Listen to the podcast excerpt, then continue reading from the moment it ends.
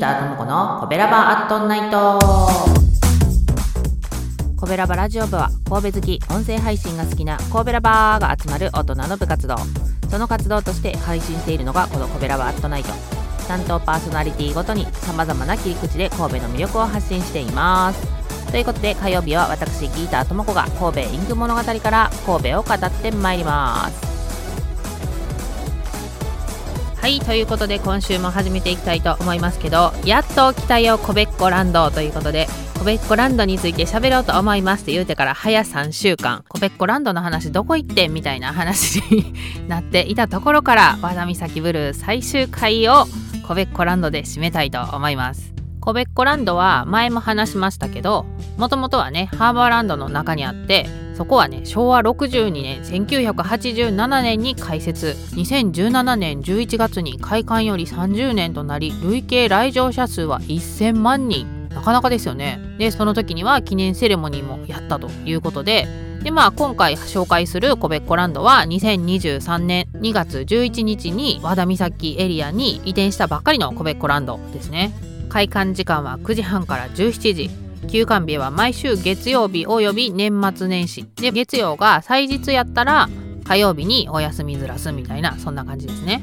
で入館料はもちろん無料。うちもね娘を連れて行きましたけどまあ市外の人ですよね。だけどまあそこはねあの市内の人ですか？みたいな証明見せてくださいとかもなく子供連れてたら18歳以下の子供を連れていない人はご遠慮くださいって書いてあるんですけど18歳未満の子供を連れてたら誰でも行って遊ぶことができる施設になっております。一応ね18歳までって書いてありますけど、まあ、遊具のところで遊ぶことだけを考えたら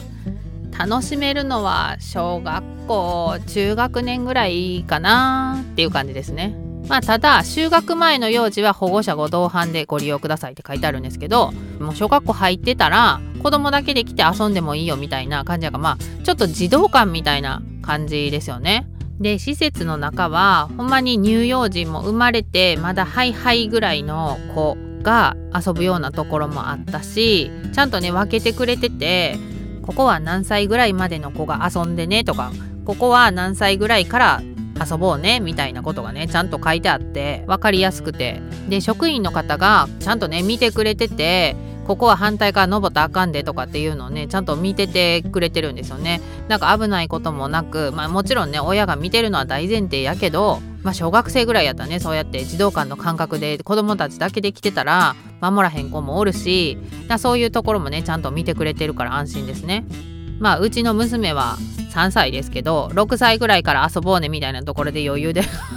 遊んでましたけど猿みたいに。あのちょっとねボルダリングみたいな感じの壁があったりとかあとこう縄が巡らせてあってもうなんかそこをね飛んだり跳ねたりするとかなんかトンネルみたいなんとかもあってめっちゃ楽しんでましたね。で外も結構広くて外もこう1階から2階に登ったり降りたり滑り台あったりみたいな風で遊べたりとかあとね一旦が3月やったからあの水は出てなかったんですけど多分夏になったらね水が出るんでしょうね。あのホームページには噴水って書いてあるから。えそんなとこあったかな？水なんか出とったかなと思ったら多分あれ床からねこうちょっと水とか出てきて夏になったらまあ、ちょっと水遊び的なことができるようになってんちゃうかなと思います。でまあ新しいから当たり前やけどトイレとかめっちゃ綺麗やし広いし子供用もちゃんとあるしもちろんおむつ替え授乳室も完備してあってあとはお弁当エリアがあるので食べ物飲み物を持ち込んで